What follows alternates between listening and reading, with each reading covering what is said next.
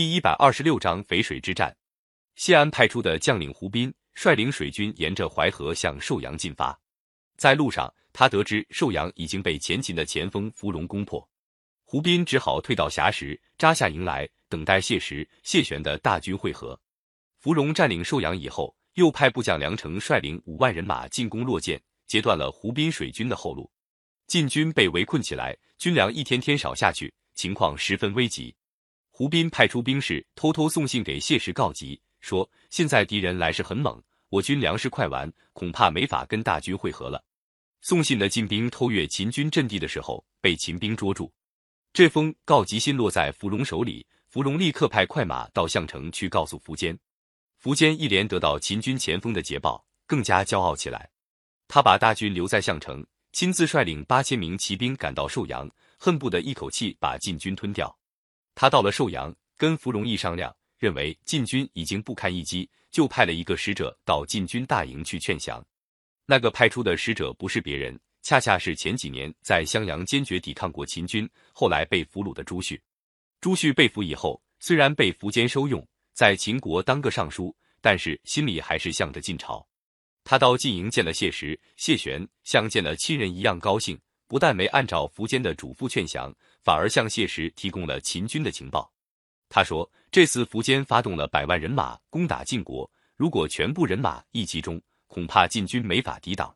现在趁他们人马还没到齐的时候，你们赶快发起进攻，打败他们的前锋，挫伤他们的士气，就可以击溃秦军了。”朱旭走了以后，谢石再三考虑，认为寿阳的秦军兵力很强，没有把握打胜，还是坚守为好。谢安的儿子谢衍劝说谢石听朱旭的话，尽快出兵。谢石、谢玄经过一番商议，就派北府兵的名将刘牢之率领精兵五千人，先对落涧的秦军发起突然袭击。这支北府兵果然名不虚传，他们像插了翅的猛虎一样，强渡落涧，个个勇猛非凡。守在落涧的秦军不是北府兵的对手，勉强抵挡一阵，败了下来。秦将梁成被晋军杀了，秦兵争先恐后渡过淮河逃走。大部分掉在水里淹死，落涧大捷，大大鼓舞了晋军的士气。谢石、谢玄一面命令刘牢之继续援救峡石，一面亲自指挥大军乘胜前进，直到淝水东岸，把人马驻扎在八公山边，和驻扎寿阳的秦军隔岸对峙。苻坚派出朱旭劝降以后，正在洋洋得意，等待晋军的投降，突然听到落涧失手，像头上挨了一下闷棍一样，有点沉不住气。他要芙蓉陪着他到寿阳城楼上去看看对岸形势。苻坚在城楼上一眼望去，只见对岸晋军一座座的营帐排列的整整齐齐，手持刀枪的晋兵来往巡逻，阵容严整威武。再往远处看，对面八公山上隐隐约约不知道有多少晋兵。其实八公山上并没有晋兵，不过是苻坚心虚眼花，把八公山上的草木都看作是晋兵了。苻坚有点害怕了，他转过头对芙蓉说。这确实是强大的敌人呐，怎么能说他们弱呢？打那以后，苻坚命令秦兵严密防守，晋军没能渡过淝水，谢石、谢玄十分着急。如果拖延下去，只怕各路秦军到齐，对晋军不利。谢玄派人给苻坚送去一封信，说：“你们带了大军深入晋国的阵地，现在却在淝水边摆下阵势，按兵不动，这难道是想打仗的吗？如果你们能把阵地稍稍往后撤一点。”腾出一块地方，让我军渡过淝水，双方就在战场上比一比输赢，这才算有胆量呢。苻坚一想，要是不答应后撤，不是承认我们害怕进军吗？他马上召集秦军将领，说：“他们要我们让出一块阵地，我们就撤吧。等他们正在渡河的时候，我们派骑兵冲上去，保管能把他们消灭。”谢时、谢玄得到苻坚答应后撤的回音，迅速整好人马，准备渡河进攻。约定渡河的时刻到来了。苻坚一声令下，芙蓉就指挥秦军后撤。